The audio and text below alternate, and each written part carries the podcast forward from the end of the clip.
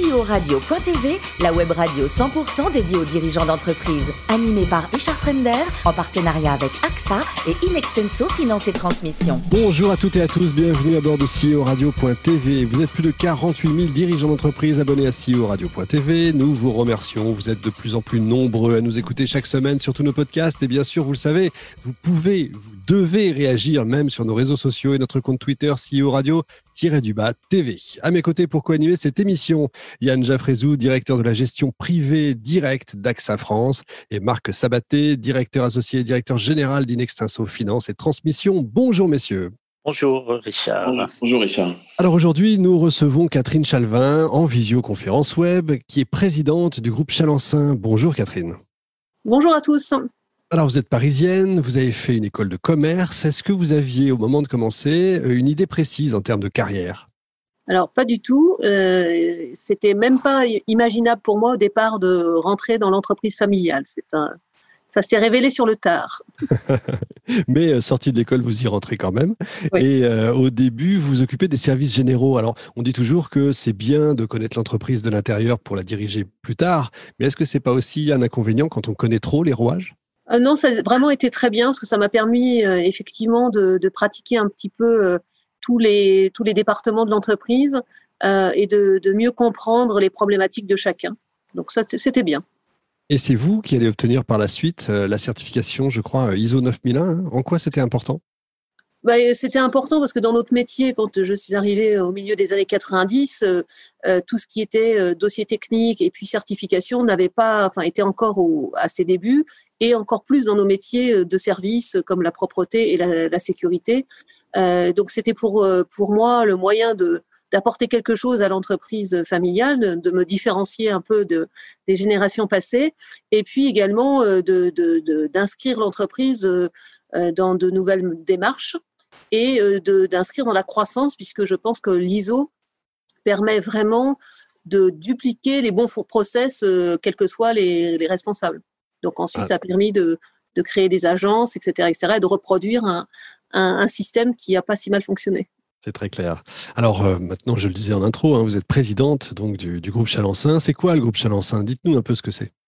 Alors, le groupe Chalençin, c'est euh, des sociétés qui font de la prestation de services et notamment, effectivement, euh, le, le, cœur historique, c'est la propreté. Euh, ensuite, on a un deuxième métier qui est la sécurité et un troisième s'est ajouté depuis euh, le multiservice. Alors, en, chiffre, d'affaires, c'est combien? Alors, on fait 250 millions de, de chiffre d'affaires sur, sur ces, toutes ces entités. En gros, 150 sur la, millions sur la propreté avec 6000 collaborateurs. la propreté, ça va en gros euh, des hôpitaux, donc de tout ce qui est santé, euh, au transport, aux lieux recevant du public. Euh, ensuite, la sécurité, on fait 100 millions d'euros de chiffre d'affaires, 3000 salariés sur 18 agences en France. Et là, ça va du, des pompiers qui peuvent vous réanimer en, en guerre Montparnasse si si vous reprenez des trains. Euh, ça va également de mettre chien euh, à la surveillance de lieux industriels ou euh, des centres commerciaux. vous nous avez peut-être déjà rencontrés quand vous allez faire vos courses. Il y a de fortes chances. Allez, Marc Sabaté. Oui, première question, ben justement sur l'activité, le, chiffre d'affaires. Vous évoquiez ce chiffre de 250 millions d'euros de chiffre d'affaires environ. Est-ce que sur de l'année 2020 et 2021, compte tenu de l'épisode Covid que nous vivons avec cette crise sanitaire, est-ce que ça implique pour vous une augmentation du travail du chiffre d'affaires et des charges Comment vous vivez cette, euh, cette transition euh, liée à la crise euh, Covid-19 alors ça, ça entraîne une augmentation du travail et du stress, ça c'est sûr. Du chiffre d'affaires, malheureusement, bien qu'on pourrait penser que notre activité en termes de propreté pourrait générer plus de chiffre d'affaires. On a quand même beaucoup euh, d'établissements euh, qui, qui, ont fermé ou qui ferment là ces jours-ci euh, avec ce deuxième reconfinement. On a aussi beaucoup de télétravail. alors, qui a été compensé effectivement par des prestations de, de, de, de, nébulisation, de brimisation, de désinfection, mais qui vont quand même entraîner une petite baisse de chiffre d'affaires sur 2020 et euh, bon, on est vraiment dans l'expectative pour 2021 parce qu'on ne sait pas ce que les tours à la défense euh, euh, vont devenir. Et on a quand même, vous voyez, on, on, nettoie les UGC. malheureusement, ils sont fermés, les musées sont totalement fermés. Donc, ce n'est pas les remises en état, j'allais dire, à la réouverture qui nous permettront de, de, compenser cette perte de chiffre d'affaires. Et, donc justement, en rebond à cette, cette évolution, on a le sentiment que dans vos métiers, dans ce qu'on appelle le facility management au sens large du terme, on a des surfaces qui baissent. il y a peut-être des valeurs ajoutées ou des services supplémentaires que peuvent demander les clients. Comment vous positionnez donc le groupe Chalençon dans cette transition ou dans un modèle différent qui peut changer demain? Alors justement, on essaye euh, d'accompagner les clients vers euh, des, demandes supplémentaires. Alors pendant le Covid, ça a été avec les prestations là que je viens de vous expliquer. Euh, en dehors de ça, on essaye d'apporter des prestations. par exemple, on s'est développé vers la course à course. c'est-à-dire d'apporter des colis d'un établissement à l'autre. Alors on avait commencé ça avant le Covid. Euh, le Covid, euh, on essaye de le multiplier parce que, Marc, si vous avez besoin de d'emmener euh, votre ordi chez vous ou de ramener un pli à votre collègue, ben, c'est l'occasion de, tester nos prestations. Ça sera fait, on, va essayer. On y pensera. Marc, une dernière question? Oui, en fait, donc une question un peu de transition peut-être sur, sur cet aspect-là des choses. comment on vit aujourd'hui une transmission familiale? Vous avez pris la succession de votre père. Euh, est-ce que le fait d'être une femme chef d'entreprise, euh, c'est un atout? Ça oblige à, une vision différente de votre métier et par rapport à, ce que vous évoquiez au tout début, qui était le, l'image de, votre carrière que vous n'aviez pas en sortant d'études? Est-ce que vous, vous voyez euh, dirigeante PDG du groupe familial aujourd'hui? Est-ce que c'est compliqué d'être une femme chef d'entreprise aujourd'hui je, pense que c'était un atout pour moi d'être une femme parce que je pense que ça a évité peut-être euh, des difficultés à la succession parce que comparaison. Euh, euh, parce que je pense que c'était plus facile pour une femme de de, de, de, succéder parce que j'étais pas en rivalité avec le père. Peut-être qu'il y a des, des, difficultés quand on quand entre père-fils, on, on l'a vu dans la presse parfois. donc ça a été plus en douceur, je pense. Après, euh, être une femme chef d'entreprise, je pense que chef d'entreprise, c'est c'est parfois compliqué. Hein. De toute façon, quel que soit euh, la, quel que soit le sexe ou quel que euh, les études qu'on peut faire.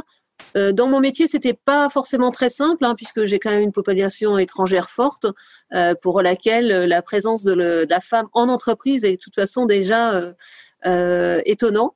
Euh, mais je pense que finalement, euh, ça s'est plutôt bien passé puisque euh, on ne m'attendait pas là et donc j'étais une bonne surprise.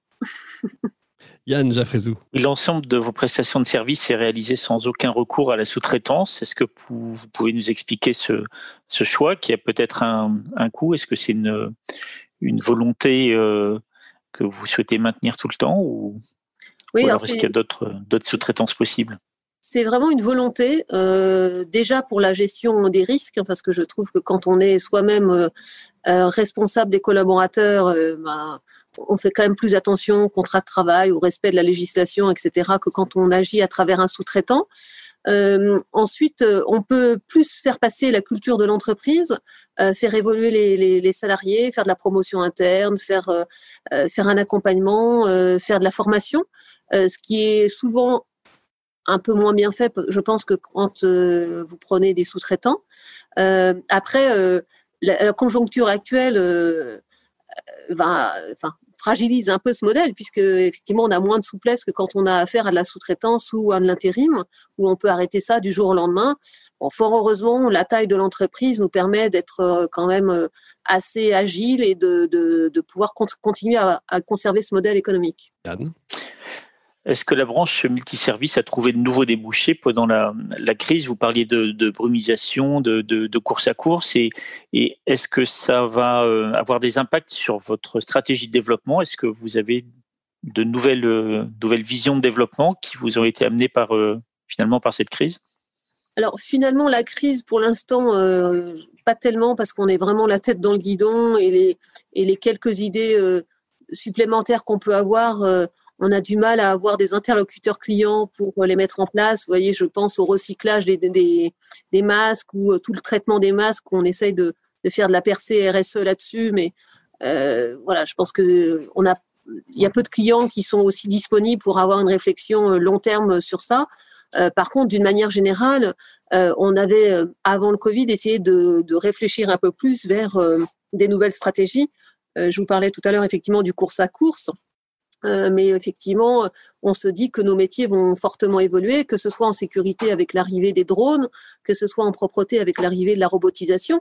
Donc, il est important de, faire, euh, de former nos collaborateurs, d'accompagner nos clients vers une migration euh, des métiers et notamment peut-être de dire que on aura du personnel qui sera plus autonome, qui sera plus en contrôle, qui sera plus en, vérification de prestations ou en vérification ou en, mécanisation que du simple salarié, euh, euh, comme vous pouvez croiser euh, l'agent de propreté, Marc, puisque vous êtes tardivement dans les bureaux, ou l'agent de sécurité qui va venir juste contrôler que les bureaux sont bien fermés.